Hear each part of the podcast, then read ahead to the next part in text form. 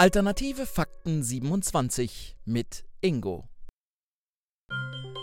Herzlich willkommen zu Alternative Fakten 27 mit Ingo. Das bin ich und ich bringe euch in den nächsten 27 Minuten alternative Fakten. Da denkt man doch, hm, das ist doch so negativ, alternative Fakten, das hat doch die Olle aus Amerika gesagt, das ist doch alles Lüge. Hm, hm, hm. Weit gefehlt, denn ich finde alternative Fakten an sich sind ja durchaus auch was Positives. Man hat diese ganzen schlechten, doofen Fakten momentan, aber es gibt auch andere Fakten, nämlich gar nicht gelogene Fakten, sondern Nachrichten, die im, im Laufe der Zeit einfach unter den Tisch gefallen sind, die aber sehr wohl auch Nachrichten sind und die es auch wert sind, äh, genannt zu werden. Aus dem Tierreich, aus dem, äh, aus, aus aller Welt, aus allem. Und das sind meine alternativen Fakten, denen ich mich gerne mit euch zusammen widmen möchte. Da wäre nämlich zum einen im Januar, am 16. Januar ist Eugene Cernan gestorben. Eine Meldung, die unter den Tisch gefallen ist. Eugene Cernan, wem es nichts sagt, Eugene Cernan ist der letzte Mann auf dem Mond gewesen. Der letzte Mensch, der auf dem Mond gewandelt ist. Der letzte Amerikaner, denn es waren ausschließlich Amerikaner auf dem Mond. Aber waren sie denn überhaupt da? Ich weiß es nicht, keiner weiß es. Aber Eugene Cernan wusste es, denn er war anscheinend da und da gibt es ja auch Fotos von. Es gibt ja wundervolle Fotos von den Mondmissionen. Ähm, auf einem Foto sind sogar drei Astronauten zu sehen, was einem Wunder gleicht, denn bei allen Apollo-Missionen, die damals zum Mond flogen, waren immer nur zwei Leute auf dem Mond, weil der dritte, dem wurde auch gesagt, hey, du fliegst zum Mond, aber das war nicht die ganze Wahrheit, denn er musste in der in der Kapsel die ganze Zeit um den Mond kreisen. Der durfte also gar nicht aussteigen, der durfte nur um den Mond kreisen. Im Falle von Eugene Cernan und seinem mir leider im Moment unbekannten Kumpan waren das dreieinhalb Tage, die der arme Mann alleine in der Blechhülle um den Mond geflogen ist. Das heißt, er hat auch, äh, weiß ich nicht, diverse Male die dunkle Seite des Mondes gesehen bis er dann landen sollte und die beiden Typen wieder. Nee, Quatsch, die er musste ja gar nicht landen. Hätte er aussteigen können. Nein, nein. Er ist natürlich rumgeflogen und dann sind die mit ihrer, mit ihrer Landedingens, die sind wieder hoch und haben, haben bei ihm wieder angedockt und er ist dann wieder nach Hause geflogen. Aber das ist ja alles auch schon so lange her. Ich glaube, die letzte Mission war 1972.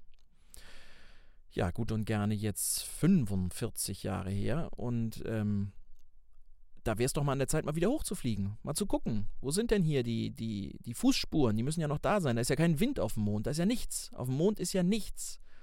Obwohl ja gesagt wurde, es gibt äh, unendliche Landevorrichtungen von Außerirdischen, hat man da entdeckt. Ähm, einige sind der Meinung, die haben, wir wurden schon vor, vor tausenden von Jahren von Außerirdischen vom Mond ausgespäht aber das war eben vor tausenden von Jahren und da war ja auf der Erde mehr so ähm, nix los. Da war ja mehr, war ja mehr, das ist mein Baum und geh weg.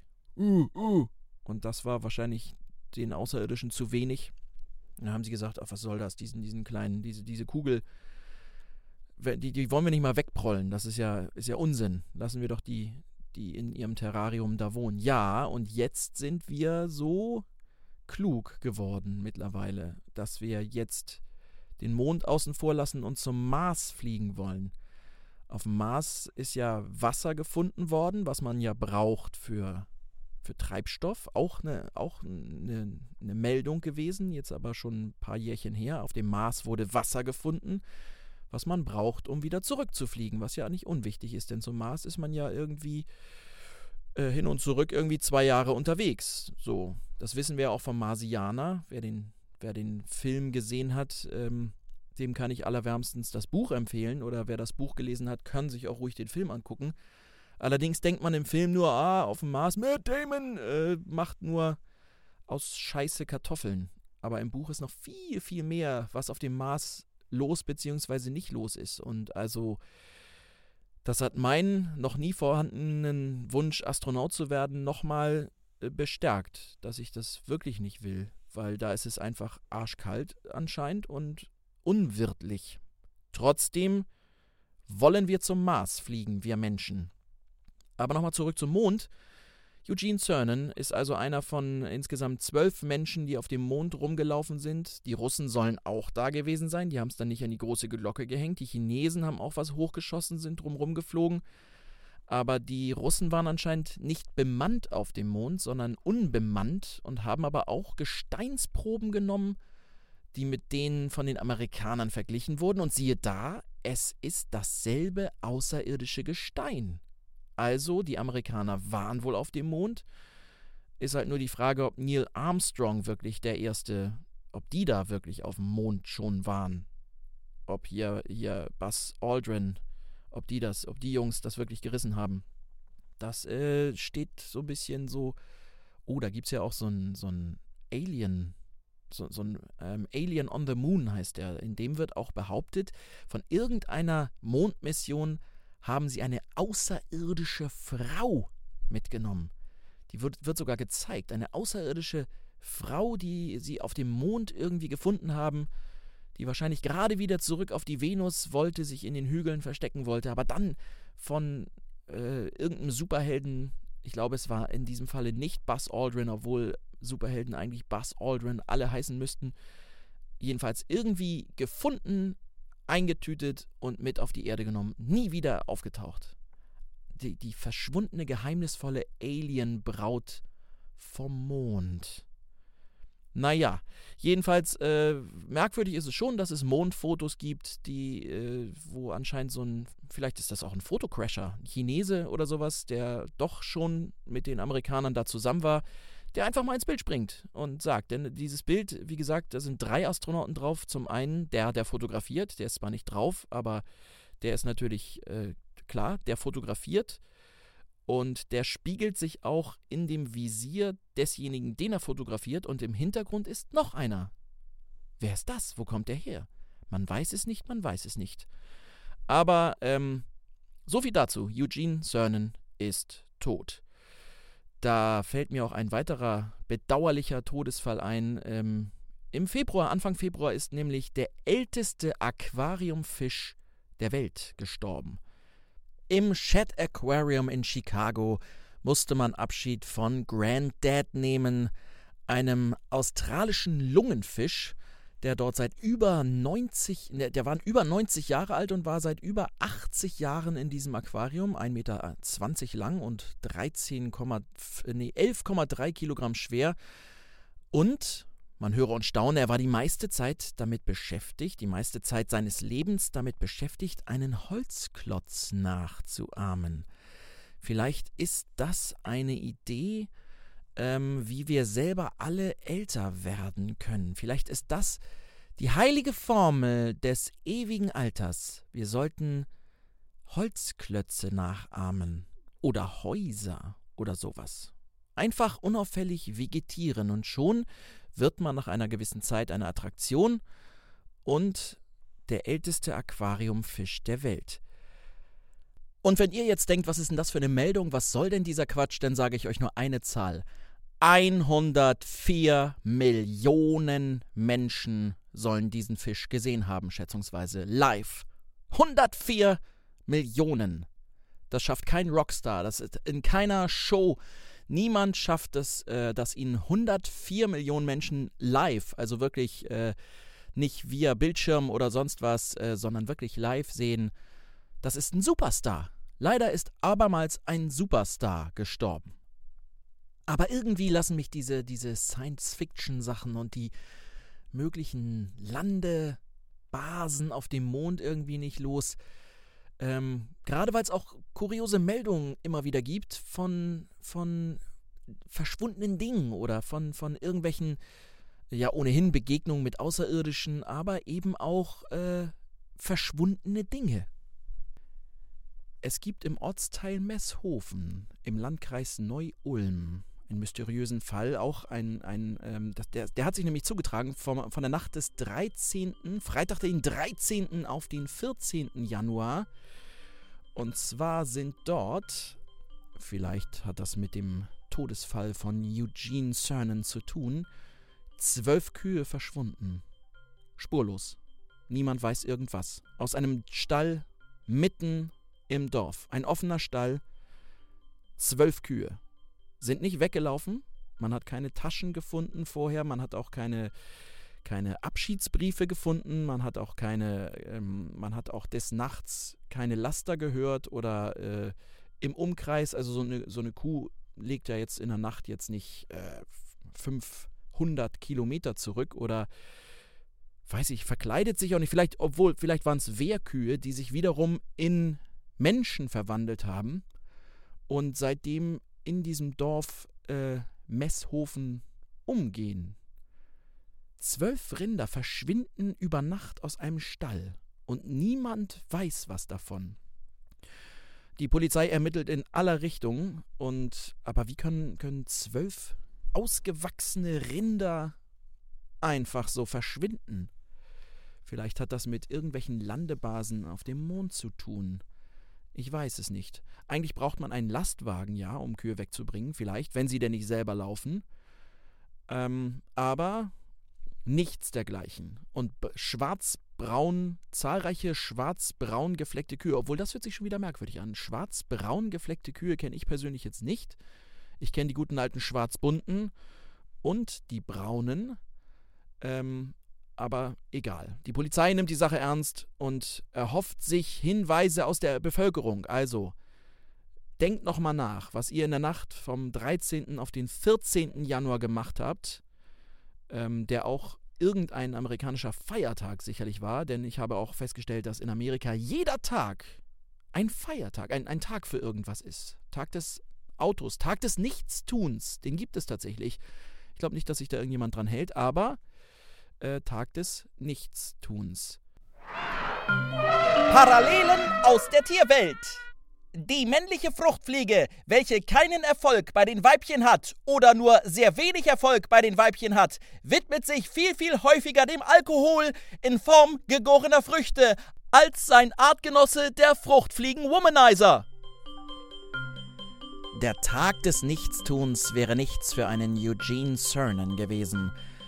Die NASA flippt aus. Die NASA hat ein Plakat rausgebracht, ähm, schon mal so vorweg, weil um den um Trappist 1, einen roten Zwerg, ein häufiger Sterntyp in der Milchstraße, den umkreisen sieben Exoplaneten an der Zahl. Exoplaneten, die, Achtung, sehr erdähnlich sind. Also man hat quasi auf einen Schlag sieben erdähnliche Planeten gefunden, wo ein Leben möglich erscheint. Tja, sind da die Kühe hin? Ist da Eugene Cernan hin? Wusste er von all dem? Denn das Ganze ist nur 40 Lichtjahre entfernt. Also, wenn wir unsere Halogen Super LED Mega Taschenlampe anschalten, dann sieht man das auf, äh, auf Trappist 1, da sieht man das nicht, weil man da sofort verburnt, aber auf dem, einem der Exoplaneten, auf dem Wasser sein soll auch, auf denen Wasser überhaupt, also es, Leben ist möglich da, dann sieht man das schon 40 Jahre später. Und das ist doch ein Witz. Das ist doch ein Witz. Jetzt lass uns doch endlich mal ein Raumschiff bauen, das endlich mal mit lächerlicher Geschwindigkeit durch den Weltenraum fegt und dann zack, düsen wir dahin. Trappist 1, Zwergensternsystem, und dann suchen wir uns eine von diesen sieben Erden mal aus. Das ist doch, da gibt es doch einen Zusammenhang. Wir haben jetzt sieben Kontinente und da sind es sieben erdähnliche Planeten. Das kann man doch einfach ganz leicht aufteilen. Das schreit doch nach Frieden oder nach Themenplaneten oder nach was auch immer. Jedenfalls ähm, wird sich die NASA warm anziehen. Das Plakat ist schon raus, sieht ein bisschen aus wie, wie, so, wie eine, ein ein Zwischen-Star Wars-Teil ähm, der allerersten Star Wars-Filme. Sieht ein bisschen so aus und da sind so ganz toll ähm, eine Landschaft und man guckt in den Himmel und dann sieht man da so noch mehrere Planeten am Himmel, wie man sich das so wünscht. Das bietet Trappist 1. Buchen Sie jetzt auch wenn sie noch gar nicht geboren sind, dann ist es am besten, denn auch wenn wir Lichtgeschwindigkeit erfunden haben, dauert es läppische 40 Jahre. Das geht natürlich nur mit Autopilot, mit, mit diesem, was die Amerikaner, die guten Amerikaner ja schon vor, vor Jahren aufgrund dieser elendig langen Highways erfunden haben. Autopilot. Aber nicht nur für die USA, sondern auch fürs Burgenland. Denn im Burgenland ist ein Testfahrzeug von Volvo entdeckt worden, das mit selbstfahrender Technologie fährt. Selbst, sozusagen ein Automobil, ein selbstfahrendes Gefährt. Ähm, Im Verkehrsministerium waren, so sagte man, äh, keine Tests dergleichen vom schwedischen Hersteller angemeldet. Und das heißt nämlich, es saß ja ein Fahrer anscheinend noch darin, also es wurde nur ein Auto gesehen, das diese selbst, selbstfahrende Technologie anscheinend an Bord hat. Und da saß aber auch ein Fahrer drin und der Fahrer muss aufpassen, denn sobald der Fahrer in dem Moment, in dem der Fahrer die Hände vom Steuer nimmt, ist es illegal. Dann kommt er in Teufels Küche. Also niemals Hände weg vom Steuer, wenn ihr eine selbstfahrende Technologie habt im Auto. Wenn ihr dann die Hände vom Steuer nimmt, ist das illegal. Ansonsten, wenn ihr keine dieser Technologien im Auto habt, hey, einfach mal die Hände vom Lenkrad nehmen, einfach mal sich zurücklehnen, ruhig mal ein kleines Nickerchen machen. Es ist erlaubt.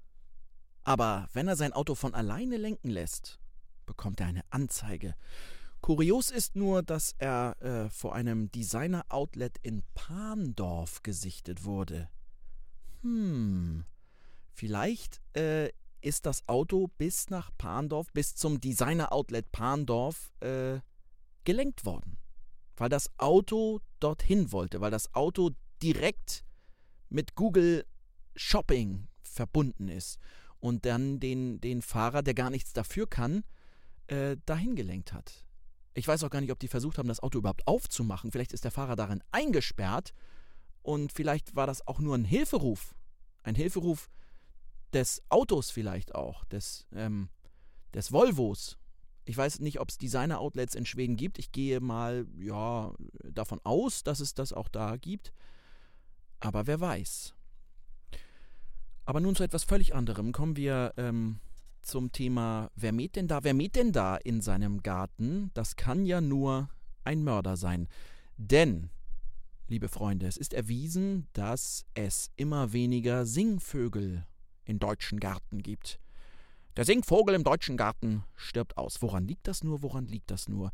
Alle hätscheln, tätscheln und pflegen ihn doch. Es gibt den Nabu, es gibt äh, viele verschiedene Tierschutzorganisationen. Und eben besagter Nabu hat zur alljährlichen ähm, Zählt doch mal die Singvögel im Garten ähm, Nummer aufgerufen. Da wurde gesagt, nehmt euch doch mal eine Stunde Zeit, ihr, all ihr Arbeitslosen zum Beispiel, oder all ihr Kleinkinder, die noch gar nicht zählen können, setzt euch doch mal ans Fenster und zählt eure Singvögel im Garten. Oder ihr Rentner. Es richtet sich ja hauptsächlich an Rentner. Und da mag sich auch der Kreis schließen, denn es kam raus bei dieser Zählung, dass es immer weniger Singvögel gibt. Aber warum, warum? Weil die Singvögel natürlich gefüttert werden mit Körnern, die man im Baumarkt kauft zum Beispiel. Ein, ein Meisenknödel aus dem Baumarkt. Oder man kocht sich Knödel und äh, lässt sie ein bis zwei Wochen trocken abhängen und hängt die dann in den Garten. Nebenbei gesagt, was natürlich sehr schön für Vögelchen ist, ist ein mit Körnern gespickter Apfel. Aber das ist, das meine ich gar nicht. Ich meine, die werden mit Körnern gefüttert, das ist ja auch schön und gut. Aber wenn die dann ihre Küken bekommen, die jetzt wiederum nachweislich zu früh gebrütet haben, weil es langer Zeit so warm war, dann wurde es kühler und es hat geregnet und die armen kleinen Küken, deren äh, Federn noch nicht Fett äh, beinhalten, das wasserabweisend ist, die wurden klöternass und waren erkältet und sind gestorben. So, das zum einen. Und zum anderen, man kann denen so viele Körner wie möglich hinpacken. Äh, man ermordet sie trotzdem, wenn man zu viel den Rasen mäht. Weil die klitzekleinen Gänseblümchen, die überall sprießen und äh, Frühling und Freude verkünden, ähm, die kann man, wenn man die sofort wegsenzt, dann kommen auch keine Insekten. Und unsere lieben Vögelchen brauchen Insekten. Und wenn sie die nicht haben, dann kriegen sie ihre Brut nicht groß und dann wird weniger gesungen. Also Rasenmähen gleich Killer von Frühlingsgefühlen. So sieht's aus. Parallelen aus der Tierwelt. Das weibliche Frettchen stirbt, wenn es während der Paarungszeit nicht begattet wird an einer Östrogenvergiftung. Denn zu viel Östrogen ist gar nicht gut. Ich weiß gar nicht, wie ich drauf komme. Bier. Äh, 2016, das abgelaufene Jahr, war ähm, ein Riesenfestjahr. Ich weiß gar nicht, was, was, was los war. Das ist ähm, eins der größten Feste überhaupt, ist vollkommen untergegangen, nämlich das Reinheitsgebot des Bieres ist 500 Jahre alt geworden. Und was haben wir davon mitbekommen? Nichts. Ich hatte Sondersendung erwartet. Ich hatte die N lange Nacht, die lange NDR-Nacht des Biersaufens erwartet. Ich hatte ein äh, über, die, über den Globus hinaus äh, berühmt gewordenes äh, Oktoberfest erwartet.